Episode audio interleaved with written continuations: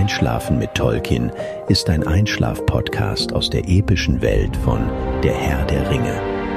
Mach's dir gemütlich und lass dich von den Geschichten aus Arda und Mittelerde ins Land der Träume führen. Der heilige Berg Meneltama.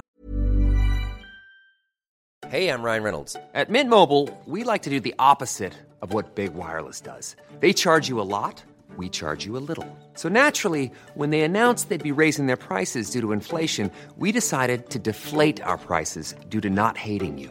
That's right. We're cutting the price of Mint Unlimited from $30 a month to just $15 a month. Give it a try at mintmobile.com slash switch. $45 upfront for three months plus taxes and fees. Promo rate for new customers for limited time. Unlimited more than 40 gigabytes per month. Slows. Full terms at mintmobile.com. Der Name Meneltama stammt aus dem Quenya und bedeutet Himmelspfeiler. Ins Englische übersetzt es Tolkien mit Pillar of Heaven und Pillar of the Heavens. Die adynaische Fassung des Namens ist Minul Tarik, die altenglische Heophonsyl. Der Meneltama wird mit Numenor zu Beginn des zweiten Zeitalters von Osse aus dem Meer gehoben. Im Jahr 3319 des zweiten Zeitalters versinkt der Berg beim Untergang der Insel im Meer. Seefahrer der Numenorer suchten den Gipfel des Berges im Meer, aber niemand hat ihn je gefunden. Geographie Der Meneltama ist ein Berg inmitten von Numenor, in der Region Arandor, dem Königsland in Mittelmar. Seine grasbedeckten Ausläufer steigen zunächst nur sanft an, dann wird der Meneltama jedoch immer steiler. Die Spitze des höchsten Berges der Insel bildet eine große Plattform. Am Fuße des Meneltama laufen fünf Hügelrücken, die Tarmasunda, Wurzeln des Pfeilers, in Richtung der fünf Spitzen der Insel aus, von denen er jeweils zwischen ungefähr 450 und 650 Kilometern entfernt liegt. Zwischen den beiden südlichen Hügelrücken befindet sich Noarinan, das Tal der Grabstätten, wo die Könige von Numenor bestattet werden. Hier entspringt auch der Fluss Cyril. Die wichtigste Straße Numenors zwischen Romenna im Osten und Andunier im Westen führt am Meneltama vorbei. In der Nähe des Berges befindet sich Armenelos, die Stadt der Könige. Gegen Ende des zweiten Zeitalters steigt Rauch vom Gipfel des Meneltama auf, Wenig später, nachdem Afarazon die Küsten Valinors betreten hat, bricht Feuer aus der Spitze des Berges. Beim Meneltarma handelt es sich also wohl um einen Vulkan. In einer ersten Skizze zu The Drowning of Anadyne, einem frühen Manuskript über die Geschichte Numenors, bezeichnet Tolkien den Himmelspfeiler ausdrücklich als vulkanisch. Über die Höhe des Meneltarma ist nichts bekannt. Karen Wynne Fonstad weist in ihrem Atlas von Mittelerde darauf hin, dass manche seine Höhe auf ca. 14.000 Fuß, ungefähr 4.300 Meter geschätzt haben. Dies dürfte auf einem Vergleich mit dem höchsten Vulkan unserer Primärwelt auf einer freistehenden vulkanischen Insel beruhen. Der Mauna Kea auf Hawaii ragt 4205 Meter, etwa 13.800 Fuß, über den Meeresspiegel auf. Hintergrund Auf dem Gipfel des Meneltama befindet sich das Heiligtum Erus. Der Berg wird daher auch Heiliger Berg und Heiliger Berg der Numenorer genannt. Dort werden jährlich die drei Gebete Erukjerme, Erulaitale und Eruhantale vom jeweiligen König von Numenor abgehalten. In einem Briefentwurf bezeichnet Tolkien diese Form der Verehrung Eros als Nachahmung der Valar und des Taniketil. Ein steiler Fußweg führt auf den Gipfel, wo eine große Menschenmenge Platz findet. Es befinden sich hier keinerlei Gebäude, Altäre oder ähnliches. Bis zum Kommen Saurons gibt es auf Numenor nur diesen einen Ort der religiösen Verehrung. In einem Entwurf zu einem weiteren Brief weist Tolkien darauf hin, dass die Numenorer darin den Juden ähnelten, die auch jeweils nur einen einzigen legitimen Tempel besaßen. Das Tragen von Waffen oder Werkzeugen ist auf dem Meneltama verboten. Niemand außer dem König darf hier reden, und selbst ihm ist dies nur an den drei Feiertagen gestattet. Jeder, der den Berg besteigt, empfindet eine solche Ehrfurcht, dass er sich nicht traut, laut zu sprechen. Wenn sich jemand dem Gipfel nähert, erscheinen drei Adler, die von den Numenorern die Zeugen Manwes genannt werden, weil die Menschen glauben, Manwe habe sie geschickt, um über die Insel zu wachen. Nach den Tagen Ta an Kalimons, zu Beginn des dritten Jahrtausends des zweiten Zeitalters, besuchen die Numenorer nur noch selten das Heiligtum auf dem Meneltama. König Argimilzor, der etwa 1000 Jahre später lebt, kommt niemals dorthin. Nur sein Nachfolger Tar-Palantir besucht das Heiligtum wieder regelmäßig, während in der Folge Afarazon unter dem Einfluss Saurons das Betreten des Meneltama unter Androhung des Todes verbietet. Aber selbst in dieser Zeit wagt es niemand, den Ort zu entweihen. An Tagen mit guter Sicht können manche besonders scharfsichtige Numenorer vom Gipfel des Meneltama aus im Westen Avaione auf Tol Eressëa erblicken. Nach dem Untergang Numenors glauben viele der Überlebenden, dass der Meneltama nicht vollständig im Meer versunken sei, sondern dass seine Spitze noch immer als Insel emporrage. Einige Seeleute unter ihnen machen sich daher auf die Suche nach dieser, in der Hoffnung, von dort aus noch immer einen Blick auf die entrückten und sterblichen Lande werfen zu können, bleiben aber erfolglos. Allerdings beschreibt Tolkien in dem Gedicht The Death of St. Brandon, wie der heilige Brandon kurz vor seinem Tod von seiner Schiffsreise zu einer gesegneten Insel berichtet. Dabei ist dieser auch auf einen gewaltigen Berg gestoßen, der aus dem Meer ragt und dessen Fuß auf dem vor langer Zeit versunkenen Land steht, wo die Könige der Könige liegen. In dem Gedicht wird zwar die versunkene Insel nicht ausdrücklich als Numenor und damit der Berg als Meneltama identifiziert, die Ähnlichkeiten in ihrer Beschreibung und der Zusammenhang lassen jedoch beispielsweise Tom Shippey in seinem Buch The Road to Middle-earth zu diesem Schluss kommen. Eine überarbeitete Fassung des Gedichtes erschien 1955 in der Zeitschrift Time and Tide unter dem Titel Imram, irisch für Segeln, Reisen, und wurde später in Sauron Defeated nachgedruckt.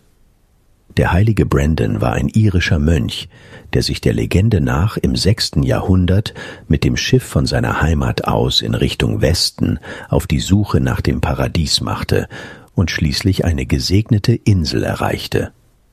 Tolkien stellt hier sowohl eine Verbindung her zwischen der keltischen Mythologie und seiner eigenen. Werkgeschichte in Tolkiens Schriften erscheint der Meneltama erstmals in seiner Zeitreisegeschichte The Lost Road und der zweiten Fassung von The Fall of Numenor, die wohl 1936, 1937 entstanden. Diese Texte bilden den Ursprung von Tolkiens Geschichten von Numenor und dem zweiten Zeitalter und wurden von Christopher Tolkien postum in The Lost Road and Other Writings veröffentlicht.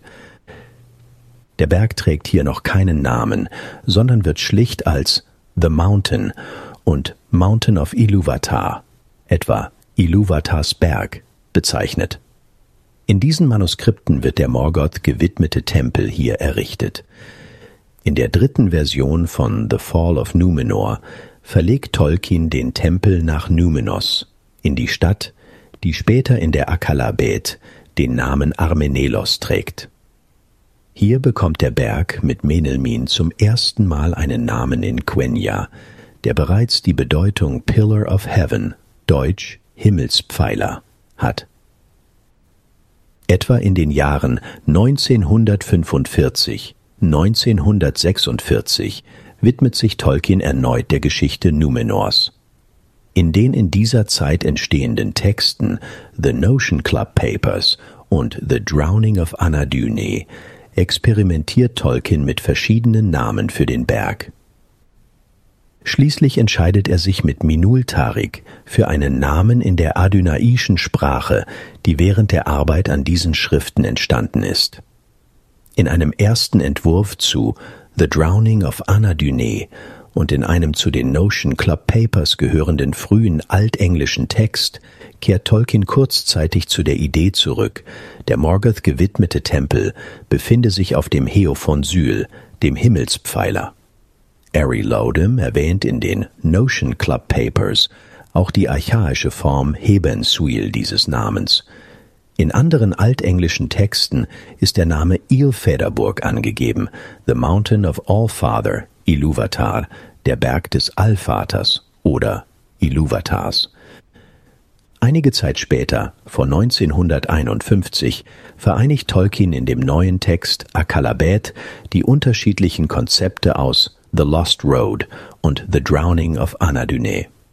Der heilige Berg erhält wieder einen Namen in der Hochelbensprache Quenya. Im ersten Manuskript lautet dieser zunächst Menel Mindon, an einer späteren Stelle trägt der Berg Numenors aber bereits den endgültigen Namen Menel Tarma. Sonstiges. Die Numenorer verstehen den Himmelspfeiler ganz wörtlich als Stütze des Himmels, wobei sie den Himmel nicht als Sitz Gottes ansehen. Das Konzept einer Stütze des Himmelsgewölbes ist auch außerhalb Tolkiens Mythologie im Weltbild zahlreicher Völker verbreitet. In der Mythologie der Griechen, auf die Tolkien in den Notion Club Papers hinweist, wurde das Himmelsgewölbe vom Titanen Atlas gestützt. Er stand im westlichen Meer oder am äußersten westlichen Rand der Erde und trug die Säulen, die den Himmel über der Erde stützen, oder das Himmelsgewölbe selbst, auf dem Haupt oder den Schultern. Später wurde Atlas auch als Berg gedeutet. So berichtet Herodot in seinen Historien von einem nordafrikanischen Wüstenstamm, der in der Nähe des Atlasgebirges lebt und dieses als Säule des Himmels betrachtet. In der Folge benannte man nach Atlas den Atlantischen Ozean und die fabelhafte Insel Atlantis. Die Geschichte vom Untergang von Atlantis bei Plato war wiederum Inspiration für Tolkiens Erzählungen von der Insel Numenor, die nach dem Untergang von den Überlebenden Atalante Quenya für die Versunkene genannt wurde. Bei den Germanen war die Anschauung verbreitet, das Himmelsgewölbe werde von der Weltsäule oder vom Weltbaum Yggdrasil getragen. Als kultisches Symbol der Weltsäule gilt die Irminsyl, die gewaltige Säule der Sachsen. Auch die Finnen kannten das Konzept der Himmelsstütze, Mailman Patzas. Hinter dem Sampo dem geheimnisvollen Gegenstand, der im Kalevala eine bedeutende Rolle spielt, verbirgt sich möglicherweise eine Nachahmung der Weltsäule als Kultgegenstand. Eng verbunden mit den Vorstellungen der Weltsäule sind die von einem gewaltigen Berg, der sich im Mittelpunkt der Welt befindet. Auch die Getreuen, die den Untergang der Insel überleben, kennen später in Mittelerde einen geheiligten Berg. Tolkien stellt jedoch klar, dass dies nicht der Versuch sei, die Verehrung Eros auf dem Meneltarma wiederherzustellen, sondern lediglich eine Erinnerung daran. Nach dem Tod Elendils im Jahr 3441 des zweiten Zeitalters errichtet Isildur auf der Spitze des Berges Eilenaer im Zentrum Gondors eine geheime Grabstätte für seinen Vater. Der Ort steht unter dem Schutz der Valar und löst bei den Menschen, die ihn betreten, ein ähnliches Gefühl der Ehrfurcht aus wie der Meneltarma. Sie nennen den Berg deshalb Amon Anwar, Berg der Ehrfurcht. Etwa 2500 Jahre später schwören sich Kirion und Eorl Treue und Freundschaft im Eid von Eorl, der den Ort auch unabhängig von dem Grab für die Völker von Gondor und Rohan heiligt. Die Rohirrim nennen den Berg in der Folge Halifirien, heiliger Berg. Die Vorstellung eines oder mehrerer heiliger Berge ist auch in unserer Primärwelt bei vielen Völkern verbreitet. Ever catch yourself eating the same flavorless dinner three days in a row? Dreaming of something better? Well, HelloFresh is your guilt-free dream come true, baby. It's me, Kiki Palmer. Let's wake up those taste buds with hot, juicy pecan-crusted chicken or garlic butter shrimp scampi. Mm. Hello Fresh. Stop dreaming of all the delicious possibilities and dig in at HelloFresh.com. Let's get this dinner party started.